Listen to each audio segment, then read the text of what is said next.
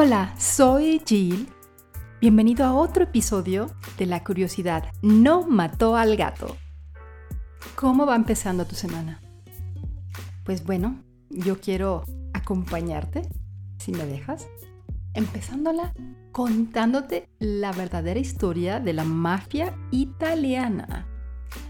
Aunque si te confieso, necesitaría varias horas para explicarte con lujo de detalle cómo surgió la famosísima mafia italiana y cómo logró dominar Estados Unidos dentro y fuera de la pantalla grande, porque vamos, nosotros casi los conocemos por medio de películas. Pero aún así intentaré darte un breve resumen de lo que fue, bueno, de lo que es la historia de la mafia italiana. ¿Me acompañas?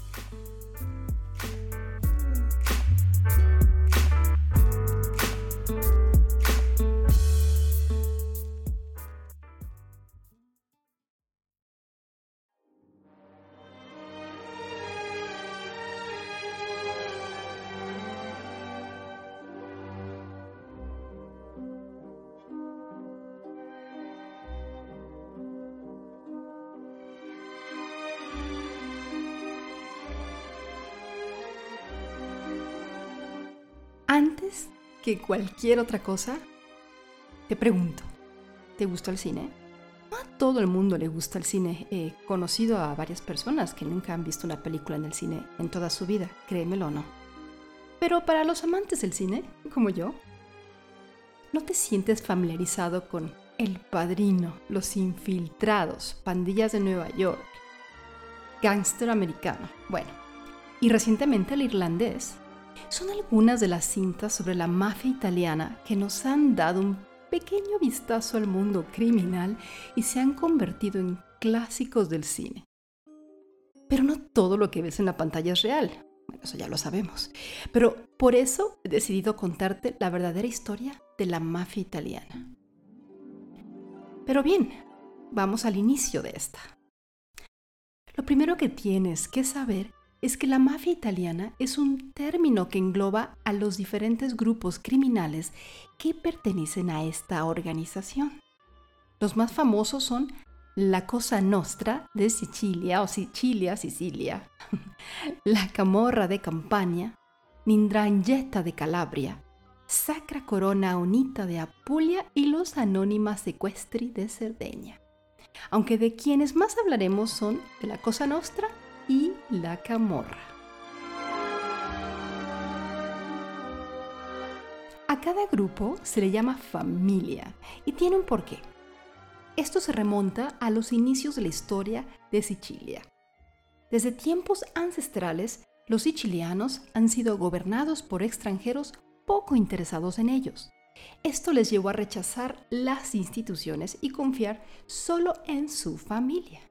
Así, la familia se convirtió en la institución más importante para los italianos. Para el siglo XIX, a falta de policías confiables, los sicilianos comenzaron a crear grupos armados para protegerse, las famosas patrullas de Picchiotti. Con el tiempo, estos grupos tomaron fuerza y mucho más poder del que pudieron imaginarse. Esto solo fue el principio de la historia de la mafia italiana. Tiempo después, los terratenientes comenzaron a pagar a estos grupos a cambio de protección y a su vez, estas patrullas negociaban con los delincuentes para delimitar su área de protección.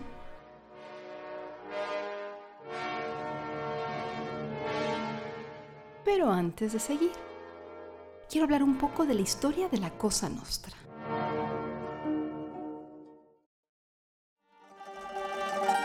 A principios del siglo XIX, la Cosa Nostra se creó en un sorprendente y sencillo afán de poder. Era la época de los Gabelotto, empresarios que arrendaban tierras agrícolas a los aristócratas de la época, que contrataban guardias para proteger la propiedad y controlar a los agricultores. Estos aristócratas debían constantemente a los Gabelotto el pago de rentas e impuestos esto llevaría a la pérdida de sus propiedades por completo y el gabelotto se convirtió en un poder innegable en la isla. Gabelotto y sus guardias se harían con mayores pedazos del pastel al proporcionar seguridad a las zonas de la isla que el Estado no gobernaba. No pasaría mucho tiempo antes de que Gabelotto tuviera poder sobre los terratenientes y los agricultores por igual. Esta fue la primera presencia destacada de una mafia en Sicilia. Los Gabelotti utilizaban tácticas de miedo y violencia para conseguir el dinero de protección de los agricultores en las propiedades que gestionaban para la nobleza de la época. Se les consideraba la forma más antigua de mafia en Sicilia. En realidad, sería el Estado italiano el que inadvertidamente proporcionaría un punto de apoyo a la mafia de Sicilia. Durante una pequeña crisis económica en 1861, en medio de la unificación de Italia, el Estado italiano intentaba encontrar una forma de controlar el gobierno de la isla que conocían muy poco. Decidieron confiar en los mafiosos, que conocían perfectamente el funcionamiento local. Ahora, con un punto de apoyo en Sicilia, la mafia aquí subiría al poder. Comenzaron a intercambiar favores y votos y pronto la política y la mafia fueron compañeros de cama, digo, como lo siguen siendo hoy. La mayor parte de sus beneficios en esta época procedía del pizzo, dinero de protección, que instaban a empresarios y comerciantes a pagarles. Su gran avance se produciría en el siglo XX, cuando muchos italianos buscaron una nueva vida en Estados Unidos. La mafia desempeñaría un gran papel en ese proceso de inmigración ilegal. Nuevos reclutas reforzarían aún más la organización, como Joe Mazzeria. También se le conoce como el hombre que pudo esquivar las balas tras escapar de un brutal ataque de la mafia sin un rasguño. Bueno, ahora que ya tienes una idea de quiénes son la Cosa Nostra, bueno, déjame continuar con la mafia, la historia de la mafia italiana. No se sabe exactamente cómo, cuándo y dónde la mafia alcanzó el poder total sobre todas las instituciones gubernamentales. Una de las reglas más importantes para los mafiosos es mantener en secreto todos los hechos relacionados a la familia. Lo que es seguro es que para 1870 la mafia dominaba Italia. Como te había contado al inicio de la historia de la mafia italiana, los mafiosos tenían como base la familia, así que para establecer las alianzas se pactaban matrimonios. Conforme la organización fue creciendo, se volvió indispensable una estructura clara de poder. Así surgió el organigrama que tanto hemos visto en las películas de mafiosos. Además, para garantizar la seguridad de los miembros de la organización y los negocios que establecieron, surgieron las estrictas reglas que todo miembro debía obedecer, a las que como buenos católicos llamaron mandamientos.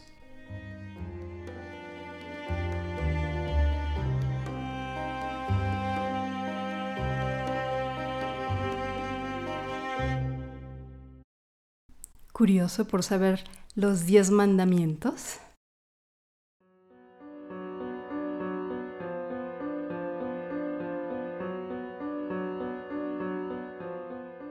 Bueno, aquí van.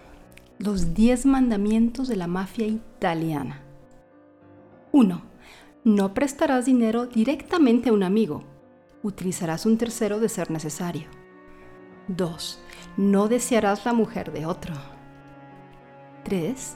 No entablarás amistad o cualquier tipo de relación con un policía. 4. Un hombre de honor jamás se dejará ver por bares y círculos sociales. 5. Si el deber llama, deberás estar disponible, incluso si su mujer está a punto de dar a luz. 6. Se tendrá puntualidad y el respeto de manera categórica. 7. Se debe respetar a la esposa. Muy buen punto.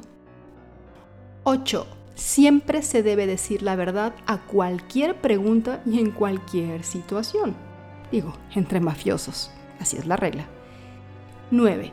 No se robará dinero de otras personas, menos de otras familias, por dignidad.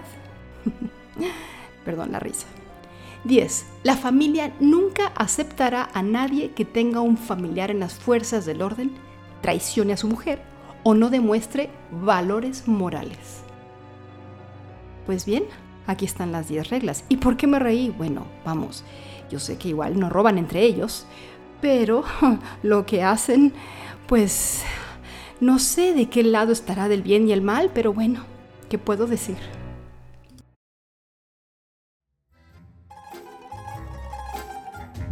Además de estos mandamientos, la historia de la mafia italiana nos señala un par de reglas más por las que debían regirse, como es el caso de la omerta, en la que los mafiosos juraban guardar los secretos de la organización a cualquier precio. Entonces, para desgracia de los mafiosos y de la mayoría de Italia, Mussolini llega al poder. Durante este lapso, las fuertes medidas militares impuestas por el dictador debilitaron a la mafia, cuyo poder prácticamente desapareció. Sin embargo, la llegada de los aliados durante la Segunda Guerra Mundial fue su salvación.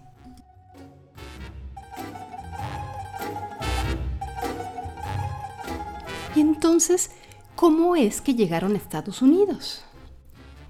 Para entender por completo esta parte de la historia de la mafia italiana, debemos saber lo que estaba ocurriendo en Estados Unidos desde unos años antes.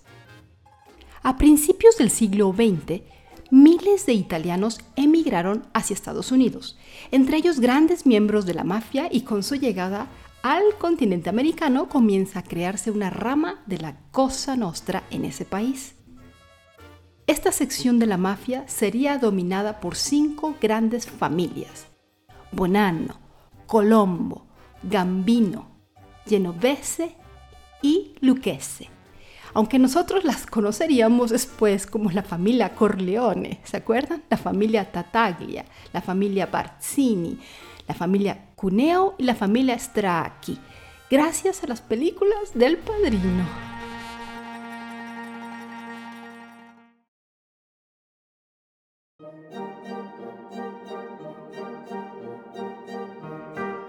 A pesar de la fuerza que tomaron estos grupos de la mafia en Estados Unidos, aún estaba muy lejos de la red de poder y control que tenían en Italia. Pero un hombre llamado Lucky Luciano cambiaría esto. Luciano, quien al poco tiempo se convertiría en el hombre más poderoso del crimen organizado en Estados Unidos, ya que aprovechó las leyes de provisión del alcohol en este país para convertirse en el principal traficante de este. Sumado a esto, comenzó a dominar el juego y la prostitución, por lo que muy pronto logró tener el poder suficiente para derrotar a los capos italianos y colocar a sus aliados en su lugar.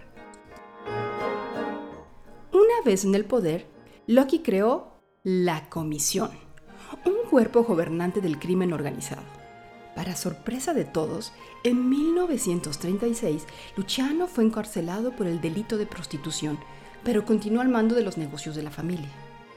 Más tarde, Luciano sería liberado por uno de los pactos más importantes de la historia de la mafia italiana. Durante la Segunda Guerra Mundial, a cambio de su libertad, Luciano se comprometió a evitar que los alemanes entraran a Estados Unidos por los muelles de Nueva York, Además, fue el puente entre la mafia italiana en Sicilia y el gobierno estadounidense quienes pactaron no hundir los barcos de los aliados. ¿Qué dio el gobierno estadounidense a cambio? No se tiene muy claro, pero después de esta situación, la mafia italiana que había sido debilitada por la llegada de Benito Mussolini pudo retomar sus operaciones.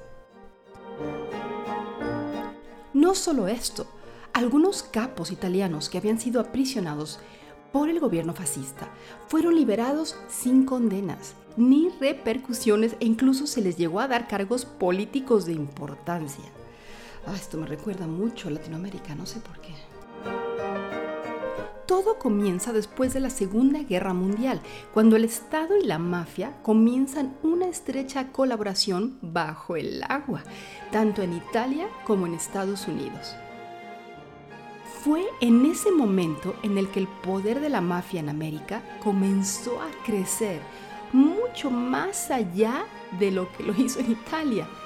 La razón fue simple la mafia italoamericana no tenía reparos en asociarse con organizaciones criminales de otras nacionalidades.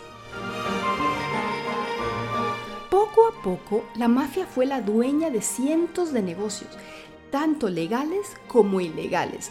Las apuestas, los préstamos, la venta de alcohol, la prostitución e incluso la recolección de basura se convirtió en negocio de la familia.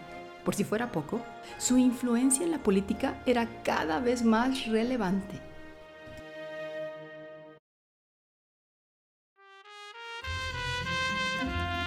¿Te hubiera imaginado que uno de los negocios más lucrativos para la mafia era la manipulación de los sindicatos laborales? Los altos mandos políticos sabían que las manifestaciones y huelgas eran controladas por la mafia y esto les daba el poder de manipular la opinión popular si decidían vender su alma al diablo. La historia de la mafia italiana tuvo un pequeño homenaje cuando este organismo criminal encontró una forma de regresar a sus orígenes. Grandes cantidades de dinero les garantizaba a los empresarios una segura fuerza laboral. Con Luciano libre pero exiliado de Estados Unidos, la mafia hizo de Cuba su centro de operaciones. La isla se convirtió en el paraíso para el lavado de dinero y el tráfico de diamantes y oro. En el Hotel Nacional de Cuba se realizó el encuentro más importante entre los capos mafiosos de los Estados Unidos, una reunión en la que se establecería el orden que tanto hemos visto en las películas. Más de 10 años después, la historia de la mafia italiana cambió. Por años las fuerzas policíacas habían intentado detener los avances de la mafia sin éxito, pero durante la reunión de capos en 1957, en donde las familias más importantes del crimen organizado en Nueva York estaban presentes, los policías lograron realizar un arresto en masa. Esto detonó la bomba. El gobierno no pudo seguir negando la existencia de la mafia y lo que por años se había mantenido en secreto quedó a la vista del mundo. El FBI tuvo que poner como prioridad terminar con esta rama del crimen.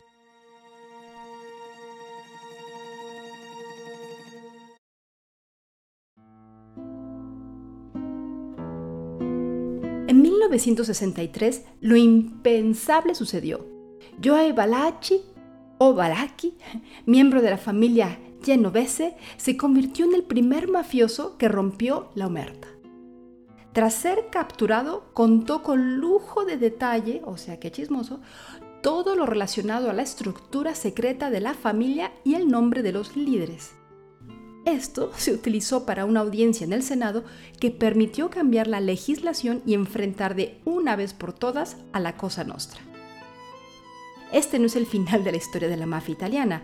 Este grupo criminal tan famoso y glamoroso aún existe, aunque ni de lejos es tan importante como lo fue en el siglo pasado, cuando Capo di Tutto Capi era más poderoso que el presidente en turno.